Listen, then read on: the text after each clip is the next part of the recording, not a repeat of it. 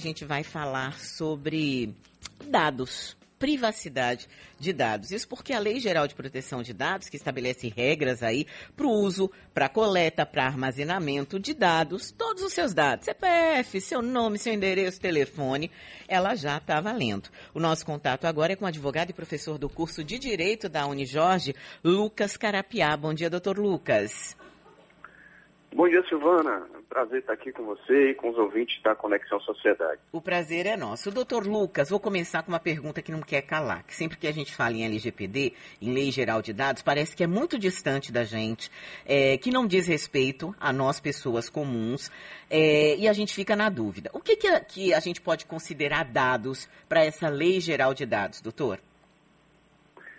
Pois é, Silvana, essa é uma questão muito interessante, porque de fato as pessoas ainda imaginam que a Lei Geral de Proteção de Dados se aplica só àquelas grandes empresas, né, empresas inclusive de redes sociais e tudo mais.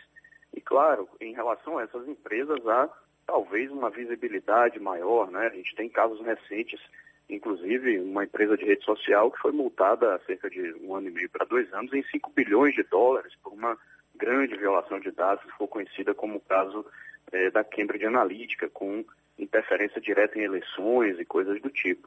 Mas, é, no dia a dia, todas as pessoas que têm informações pessoais de alguém, sejam essas pessoas jurídicas ou até pessoas naturais, né, pessoas, digamos, físicas, como eu, como você, acabam tendo responsabilidade em relação ao dado do outro. Né? A, a privacidade, a manutenção do sigilo, a, a obrigação de evitar que ocorra algum tipo de incidente em relação às informações que pertencem ao outro.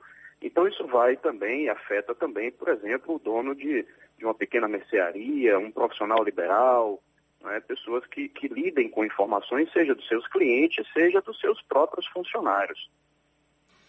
Certo. E quais são as sanções que, por exemplo, o dono de uma mercearia, como o senhor falou, ou o dono de um grande magazine que a gente chega, muitas vezes você só quer fazer uma pesquisa de preço e até para pesquisar o preço de determinado aparelho, determinado equipamento, já te pedem o seu CPF.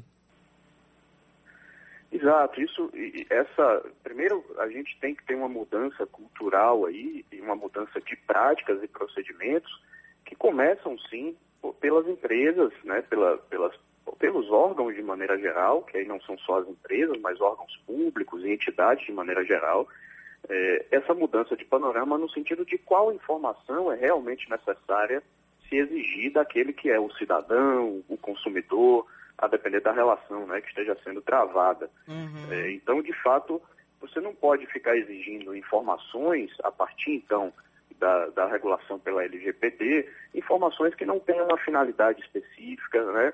Em geral, se pede, às vezes, para fazer uma simples compra, uma simples consulta, como você bem colocou, se pede CPF, às vezes nome da mãe, nome do pai. É, às vezes você é obrigado a responder alguns questionários de é, preferências.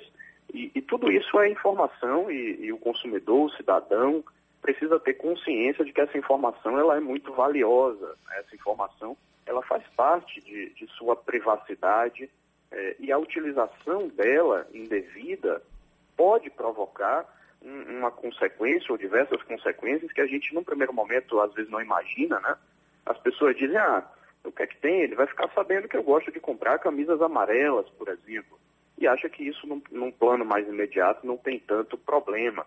Mas é, quando um, um, órgão, uma empresa tem muitas informações sobre você, ela consegue direcionar ali é, as suas escolhas. E hoje em dia isso tem acontecido e se potencializado através das redes sociais.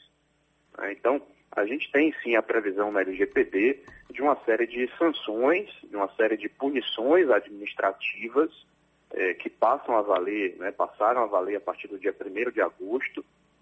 E essas sanções, elas vão desde uma advertência né, para a empresa, para eh, o órgão público, para a pessoa natural, então os advogados, advogadas, eh, arquitetos e arquitetas, pessoas que mesmo sem uma pessoa jurídica, né, atuem aí é, de alguma maneira.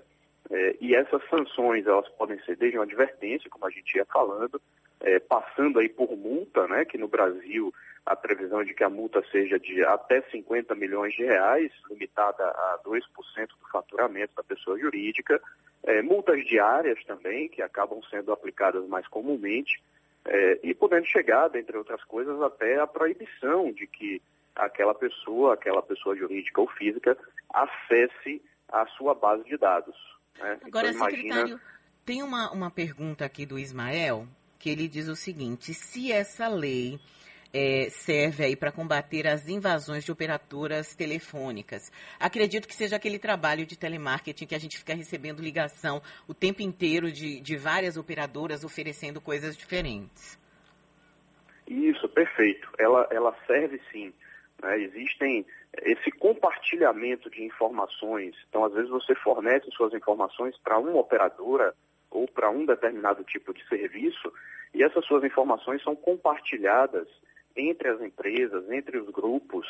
É, esse compartilhamento, ele, ele até pode acontecer, né, é, dentro de determinados limites, se não se, por exemplo, se não disserem respeito a dados sensíveis, a informações sensíveis, é, mas o seu telefone pode eventualmente ser compartilhado, só pode ser compartilhado se for colhida a sua, o seu consentimento expresso, transparente. Essa é uma importante mudança é, de postura que as empresas precisam passar a ter e que a gente tem visto pouco. De fato, você a todo momento é incomodado no seu telefone com diversas ligações. Você faz uma pesquisa, às vezes na internet, sobre determinado produto e suas redes sociais são acabam sendo inundadas com, com produtos parecidos. Né? E, e, isso é, é sim um compartilhamento de dados, de informações. A própria rede social, uma das mais conhecidas aqui no Brasil, é, foi multada também recentemente por ter compartilhado informações ou ter querido compartilhar informações é, dos seus usuários com determinados bancos. Então, é muito importante que a gente perceba que esses compartilhamentos, eles podem acontecer se, e aí já que a gente está tratando, por exemplo, de consumo, se o consumidor for informado e informado de maneira clara e transparente. Não pode ser nas entrelinhas, não pode ser uma informação genérica, a gente tem que se acostumar aí com um terminho que vai muito ser usado daqui para frente, que é a chamada autodeterminação informativa. Então as pessoas elas precisam ter ali sua autodeterminação preservada, poder escolher exatamente o que querem ver, o que querem acessar, né, que tipo de informação querem consumir e que tipo de dado eles querem que, que seja ou não compartilhado uhum. com, com terceiros. Tá certo, quero agradecer muito aqui o advogado e professor do curso de Direito da Unijorge, doutor Lucas Carapiá. Obrigada, viu, doutor? Bom dia para o senhor. Eu que agradeço, Silvana. Bom dia, bom dia a todos e todas.